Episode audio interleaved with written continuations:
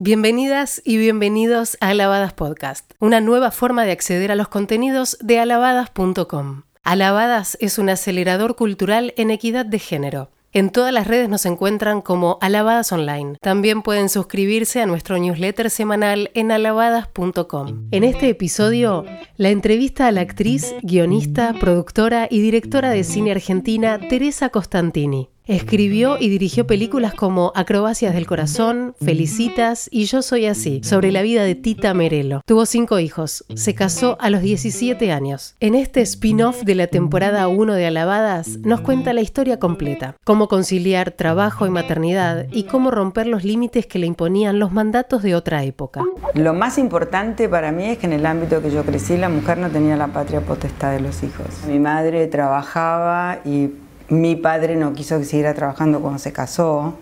Se conocieron porque ella trabajaba para él, o sea, y después dijo, no, vas a ser ama de casa, madre, de esposa, digamos. Tampoco había ley de divorcio eh, en este país. Mi madre tenía una íntima amiga que se divorció y se volvió a casar y no la podían ver, cosa que le dolió tanto a lo largo de los años que la volvió a ver un montón.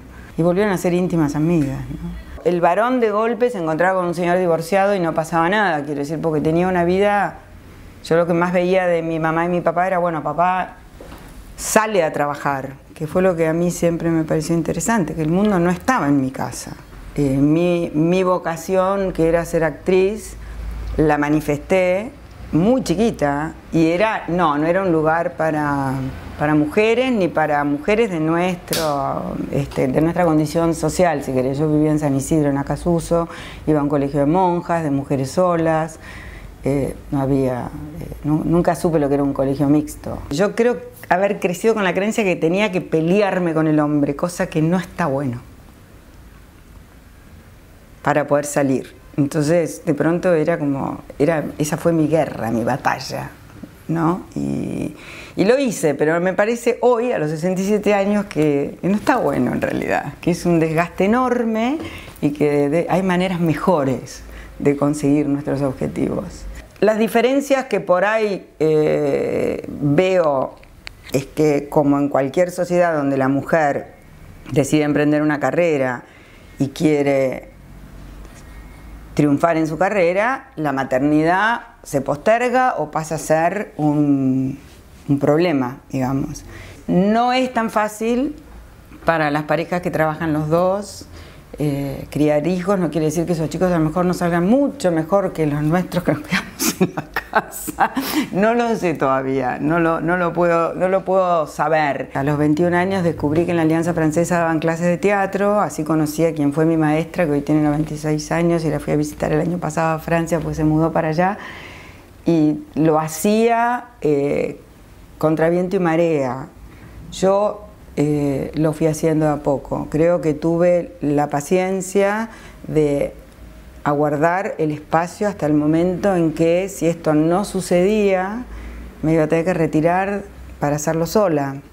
Y fue lo que hice, pero esperé que mis hijos crezcan y además habré esperado mi proceso interno. Hoy me resulta medio lejano, porque hace como veintipico de años que me separé, pero digo, sé que fue un momento bisagra de reconstruirme a mí, de, volverme de meterme hacia adentro, sufrir un montón, porque uno no se va de una relación de tantos años sin un inmenso desgarro y, y sin saber hacia dónde vas, porque la costumbre, el hábito de estar al lado de alguien y de tener, eh, y todo lo que te pasa con los hijos, con la familia, todo parece que por esto de que es verdad que uno es el centro de eso, se desmorona de una manera y es como sos la responsable de que no sé qué, bueno, no, somos dos responsables de que esto suceda, pero ni siquiera tenés las herramientas para hacerlo entender. Eso sigue viniendo después. Ahí aparece, sigue el aprendizaje y cada crisis, cada momento de crisis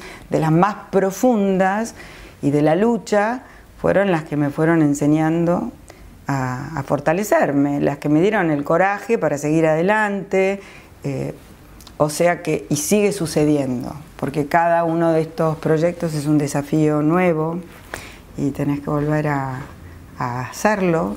Hoy con muchísima más tranquilidad, con mucha más con mucha más paz que antes, pero, pero que fue duro y que lo tomé eh, dije, bueno, voy a hacer mi carrera y, lo tomé como el camino, me di cuenta al poco tiempo que era un camino de un aprendizaje, que ese era mi aprendizaje, que ser madre también fue un aprendizaje, pero ese, este era el desafío más grande para mí, salir al mundo y empezar a convertirme en lo que quería ser.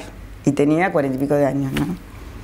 irte todo el día de tu casa desde temprano, volver tarde, agotada y tener que atender a, los cinco chicos y sentarte a comer.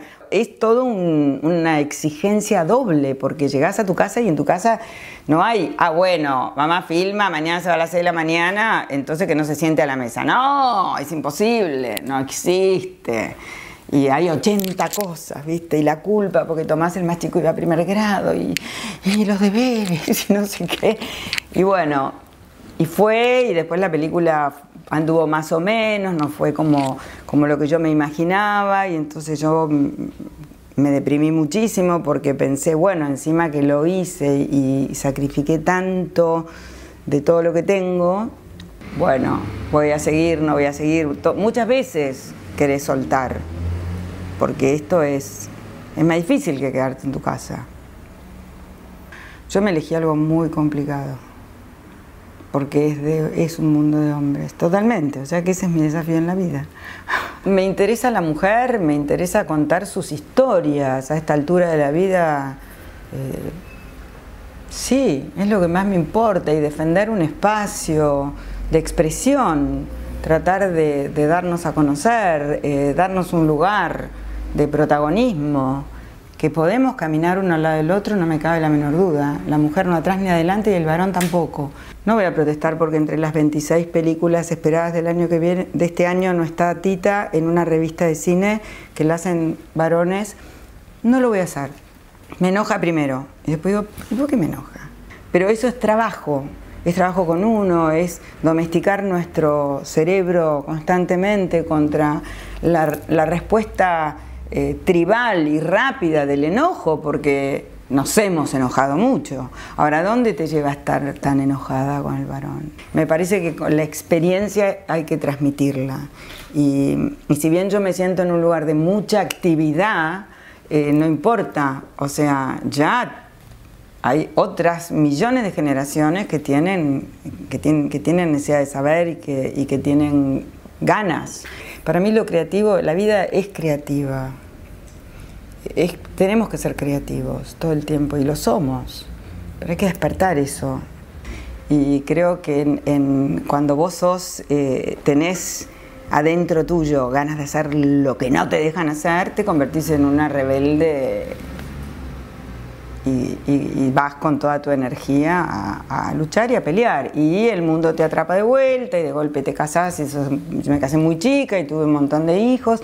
Siempre hice algo porque tenía que hacer algo en paralelo, pero también me casé con un hombre que no le gustaba que fuera actriz. O sea, viví todo eso que quería no tener, igual caes. Porque, viste, caes en la trampa de tu propio, de tu propio sistema y, crees, y estoy feliz de haber sido madre, porque evidentemente mi vocación fue ser madre, pues no sufrí siendo madre, sino que fui feliz siendo madre y sigo siendo feliz de tener millones de nietos y todo eso. Por ahí en mi época decir no quiero tener hijos no existía, no existía. No conocía a nadie que me diga yo no voy a ser madre porque no sé qué, no. Eso, viste, las americanas ya lo decían o lo enunciaban cuando mi generación tenía 20 años, pero acá ni se tocaba el tema, al menos donde, digo, en la cuadrícula donde me movía, porque uno tiene un mundo cerrado del cual tiene que escaparse, romper todos los márgenes y salir. Si cambiamos la mirada, haremos que el mundo cambie. Esto fue Alabadas Podcast. Podés acceder a nuestro contenido en alabadas.com o en tu plataforma preferida para escuchar podcast. En redes nos encontrás como Alabadas Online y para suscribirte a nuestro newsletter semanal podés ingresar en alabadas.com. Nada que perder.